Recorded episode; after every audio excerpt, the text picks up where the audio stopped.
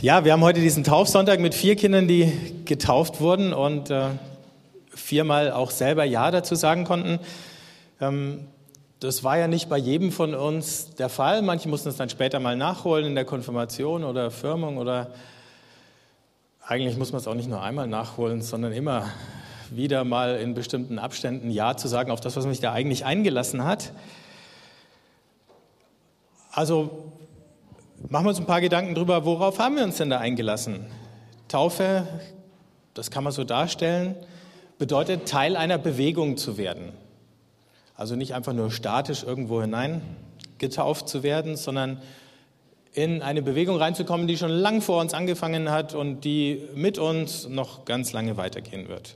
Und diese Bewegung, die haben wir die letzten zwei Sonntage schon ein bisschen betrachtet, aber jetzt kommen wir just auch von der Predigtreihe an den Punkt, wo die Taufe optimal angesiedelt ist. Jetzt schauen wir uns nochmal an, wie diese Bewegung, von der die Bibel erzählt, dieser Aufbruch Gottes zum Menschen eigentlich angefangen hat. Der fängt an im Alten Testament mit dem Wort Gottes.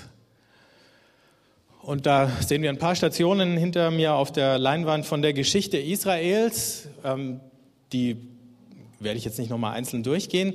Aber wir haben dann letzten Sonntag geschaut, wie sich diese Stationen im Leben Jesu wiederfinden lassen. Natürlich nicht genau gleich, sondern wie Jesus diese verschiedenen Stationen aufnimmt und äh, diese Bewegung ein Stück weiterführt, aber auf einer anderen Ebene.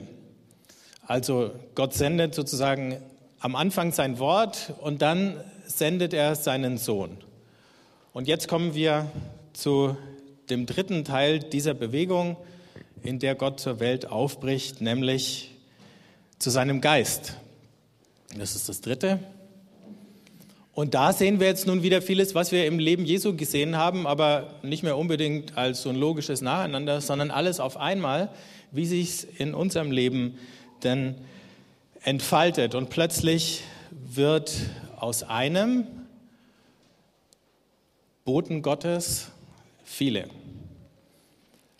Und wenn wir jetzt auf die nächste Folie gehen, dann sehen wir, es gibt bestimmte Entsprechungen. Das letzte Mal haben wir darüber geredet, wie das Wort Fleisch wurde. Jetzt werden wir darüber reden, wie der Geist auf alles Fleisch ausgegossen wird. Das letzte Mal haben wir darüber geredet, wie Jesus bei seiner Taufe erwählt wird. Jetzt reden wir davon, warum Menschen getauft und aus allen Völkern erwählt werden.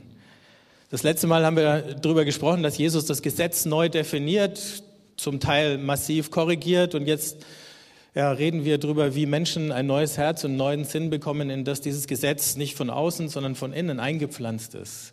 Wir haben letztes Mal von Jesus als dem Messias und dem König geredet und jetzt von einem königlichen Priestertum. Wir haben letztes Mal vom Kreuz als dem neuen Bund, der durch das Leiden dieses Gottesknechtes hindurch ähm,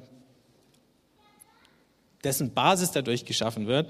Und heute werden wir darüber reden, dass auch wir noch in gewisser Weise leiden, aber in der gleichen Erwartung, dass durch dieses Leid auch die Herrlichkeit Gottes jetzt und in der Zukunft erst recht in unserem Leben sichtbar wird und in der ganzen Welt. Und wir haben am Ende geschlossen mit dem auferstandenen Jesus als dem Erstgeborenen der neuen Schöpfung und werden heute drauf gucken, wie diese neue Schöpfung, die mit einem Einzelnen beginnt, dann am Ende doch wieder alle umschließt.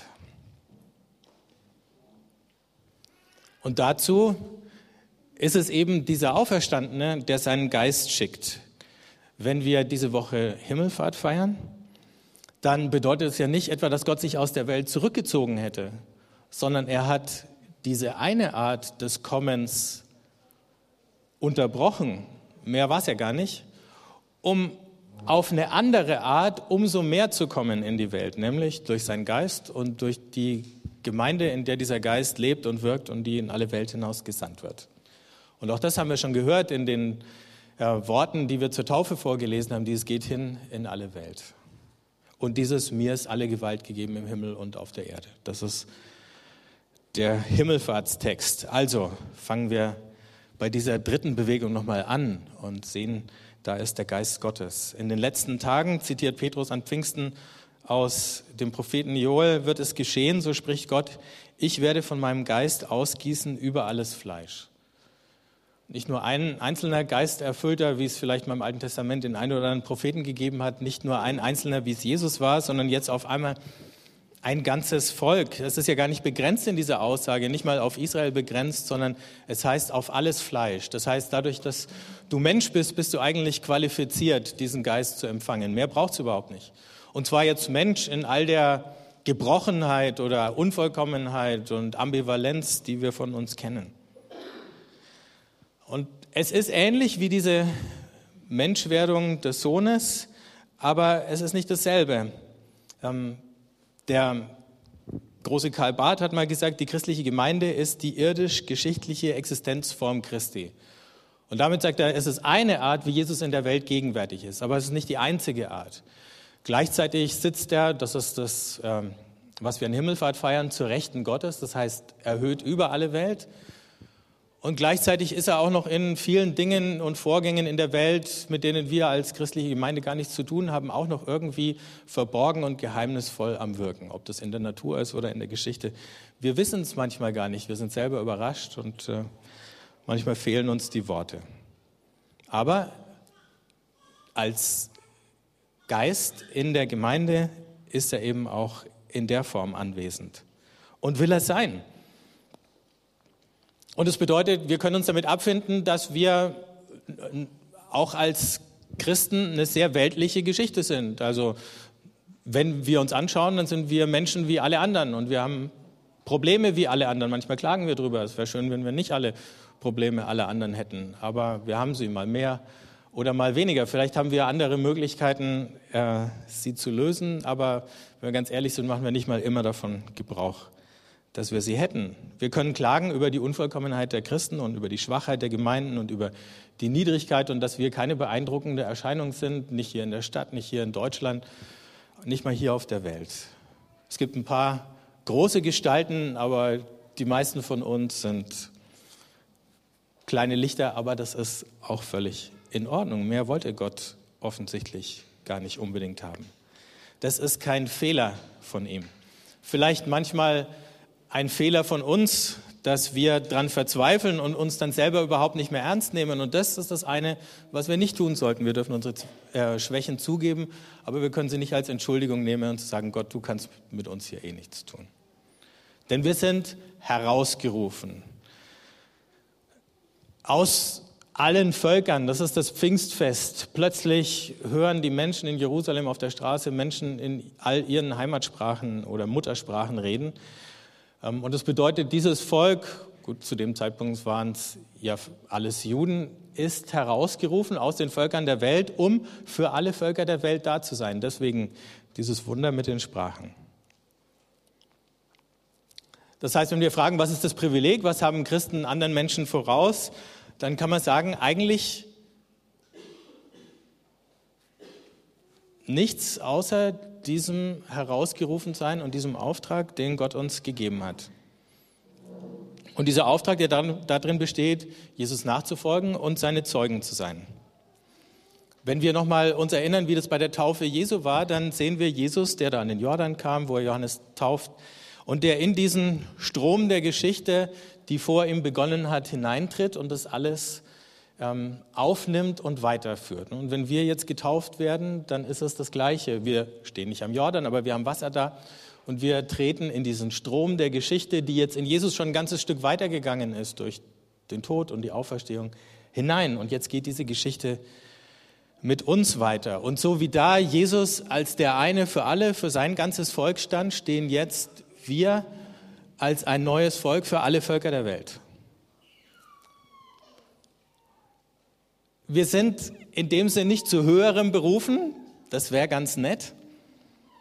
Wir sind bestenfalls eher dabei als all die anderen Menschen, die das noch nicht gehört oder noch nicht wirklich verstanden haben und sich nicht darauf eingelassen haben. Und in jeder anderen Hinsicht, eben mit unseren Stärken und Schwächen und Höhen und Tiefen, Licht und Schatten, sind wir den anderen gleicher, als dass wir uns von ihnen wesentlich unterscheiden würden was uns unterscheidet. Und das war das gleiche wie bei Israel. Das war kein Volk, das von außen betrachtet anders wäre als die Völker seiner Umgebung. Was anders war, war diese Bestimmung oder diese Berufung. Und das war sozusagen das Unsichtbare, das du nicht messen kannst, aber glauben musst. Aber dann ist doch davon die Rede, dass der Geist uns umkrempelt. In 1. Korinther 2 beschreibt der Paulus, was mit Menschen geschieht, die der Heilige Geist verwandelt und sagt, wir haben Christi Sinn. Also es hat ein Sinneswandel stattgefunden, nicht nur eine Meinungsänderung, sondern wir ticken anders. Oder wir fangen zumindest an, bruchstückhaft anders zu ticken. Und dann werden wir sowas wie ein lebendiges Gleichnis. Wir sind Jesus nicht gleich, bestenfalls ähnlich. Aber in diesen Bruchstücken, die wir in unserem Leben davon widerspiegeln, da ist er doch ein Stück erkennbar. Schon das nächste Bodo. Danke.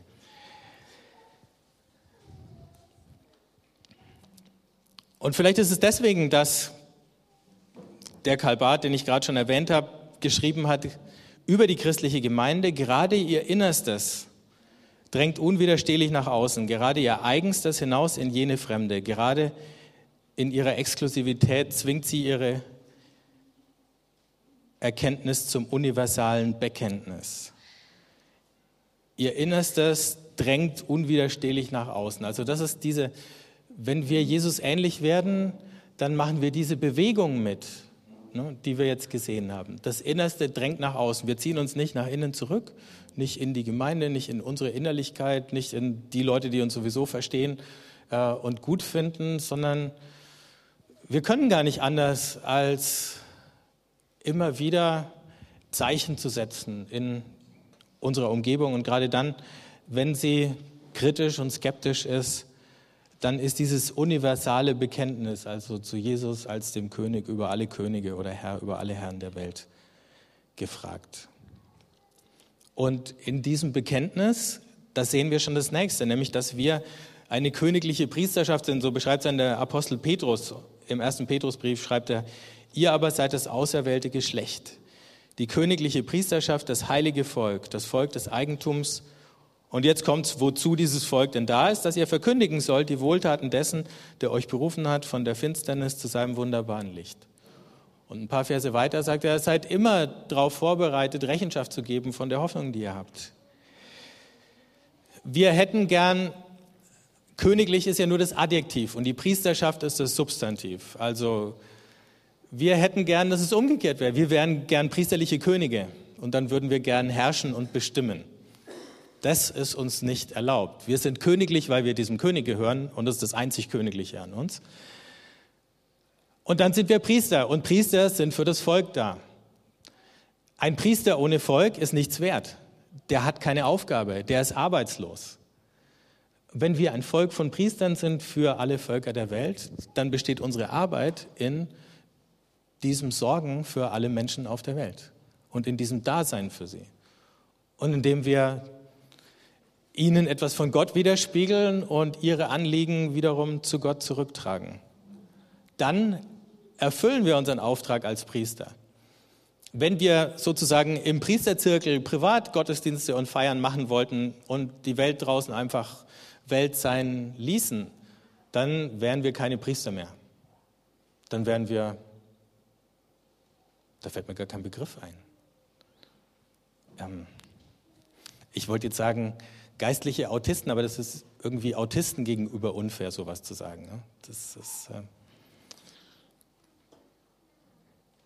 es gibt diesen Auftrag und äh, nur in diesem Auftrag sind Christen das, was sie sind, nämlich dieses auserwählte Volk.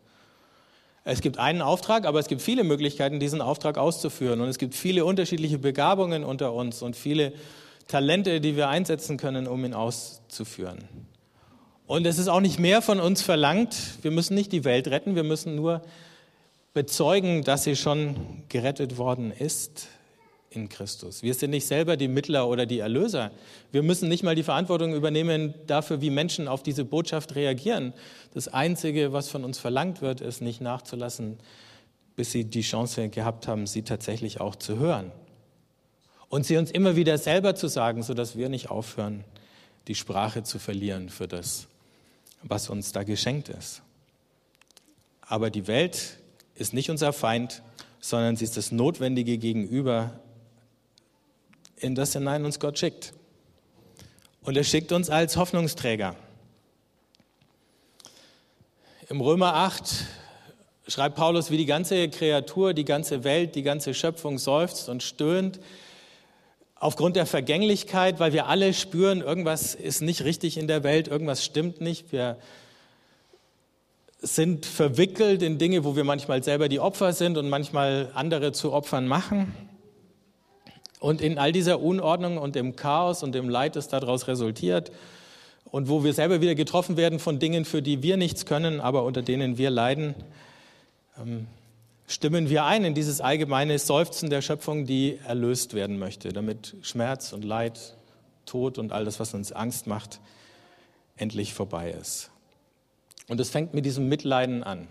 Aber zu diesem Mitleiden sind wir auch berufen, nicht einfach rausgenommen. Das wäre ja schön, wenn das so wäre.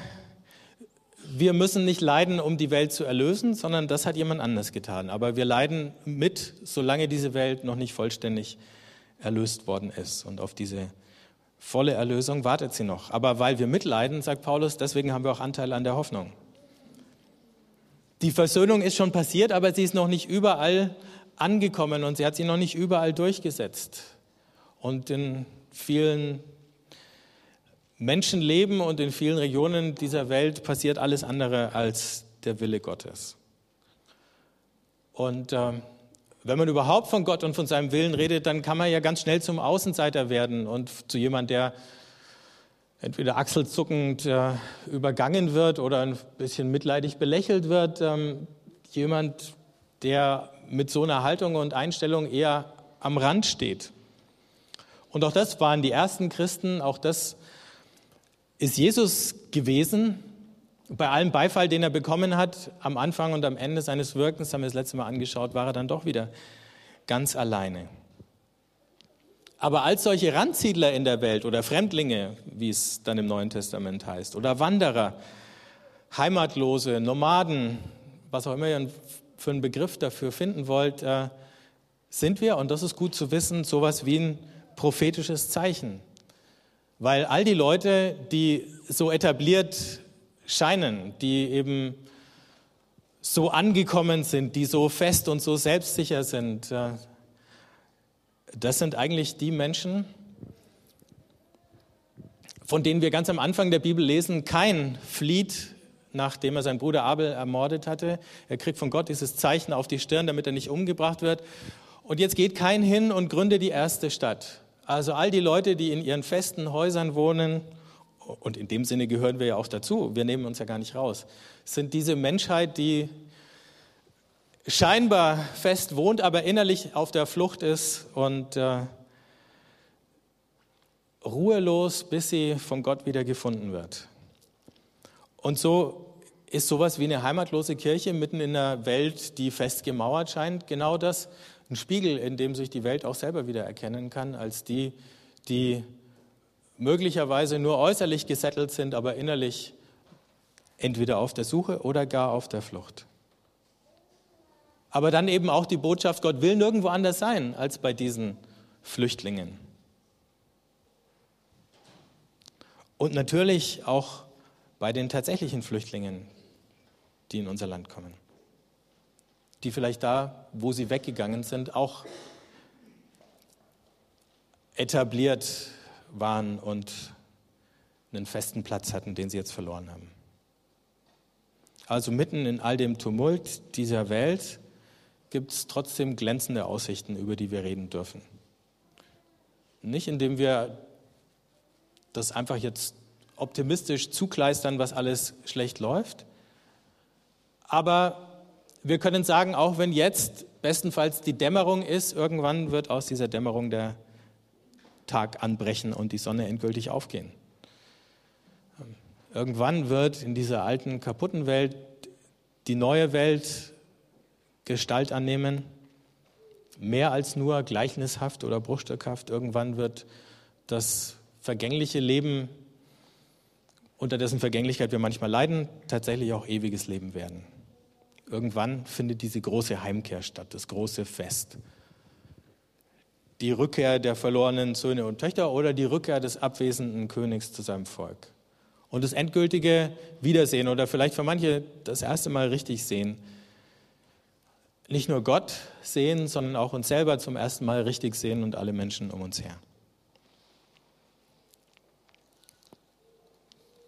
All das ist diese Bewegung, von der die Bibel erzählt und in die wir selber alle durch die Taufe mit hineingenommen sind, einbezogen worden sind. Jetzt kann man bei all dem, was da auf uns zukommt, natürlich auch ein mulmiges Gefühl bekommen. Und das ist, glaube ich, auch ganz in Ordnung. Das dürfen wir auch. Gott, glaube ich, hat damit kein Problem. Und wir kommen wahrscheinlich irgendwann wieder drüber hinweg. Wir können uns ja auch gegenseitig ein bisschen dabei helfen.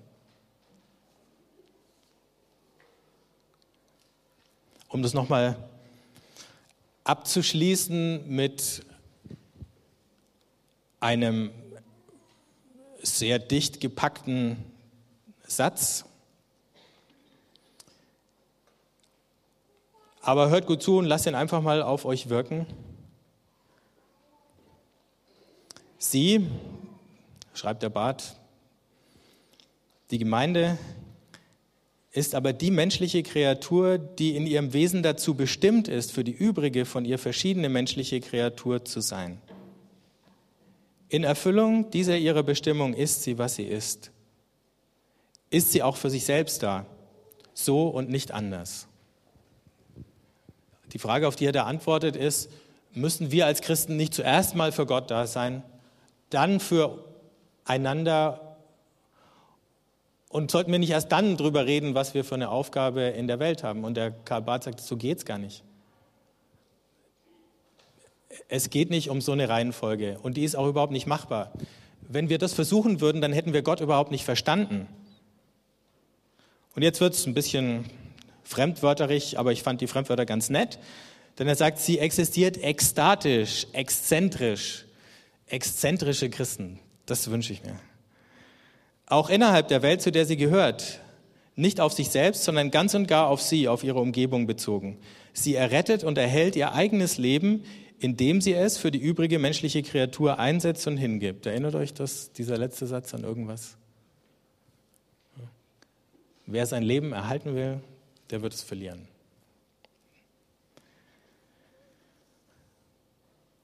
Und jetzt kommt die Auflösung. Eben damit und so ist sie für Gott da. Für den Schöpfer und Herrn der Welt, für die Vollstreckung seiner Absicht und seines Willens mit und an der ganzen menschlichen Kreatur. Zuerst und vor allem ist ja er Gott für die Welt da. Also wenn wir für Gott da sein wollen, der seinerseits für die Welt da ist, wenn wir uns auf Gott zubewegen wollen, der seinerseits in dieser ständigen Bewegung auf die Welt hin ist, dann bedeutet das, wir müssen in diese gleiche Bewegung rein. Und nur da können wir zu ihm gehören, nur indem wir das tun, was er tut. Und deswegen heißt es jetzt hier am Ende, und indem die Gemeinde Jesu Christi zuerst und vor allem für Gott da ist, bleibt ihr gar nichts anderes übrig, als in ihrer Weise und an ihrem Ort ihrerseits für die Welt da zu sein. Es geht nicht um entweder oder, es geht nicht um ein Nacheinander, sondern da fallen diese Dinge zusammen. Und erst wenn wir das verstanden haben, dann geht es uns auch wieder gut mit diesem Auftrag, so herausfordernd wie er auch bleibt.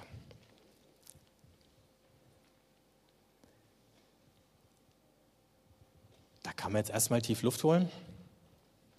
Ich würde gern für uns alle beten und wenn ihr möchtet, steht zum Gebet auf.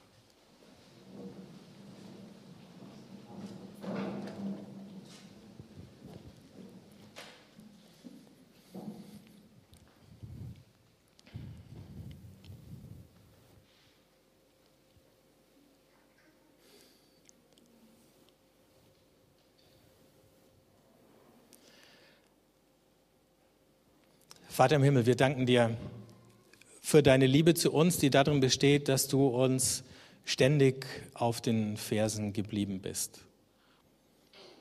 Uns, unseren Vätern, Vorfahren, all den Menschen, von denen wir in den Geschichten lesen, die die Bibel erzählt.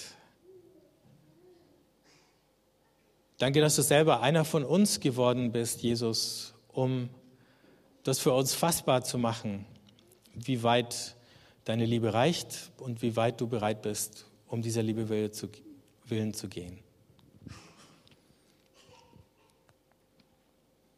Und danke, dass du uns einlädst und beauftragst, selber Teil von dieser Bewegung zu werden. Und dass durch all das, was wir ganz unvollkommen sind und tun können, auch das nochmal stattfinden kann, dass du in diese Welt kommst, in unseren Worten, in unseren Taten, in dem, wie wir dich gemeinsam feiern und wie wir im Alltag leben. Schenk uns dazu deinen Geist und deine Kraft. Und wenn wir in den nächsten Tagen Himmelfahrt feiern und Pfingsten, dann lass uns wieder neue Freude dran finden an dieser Berufung, an dieser Erwählung und an diesem Auftrag. Amen.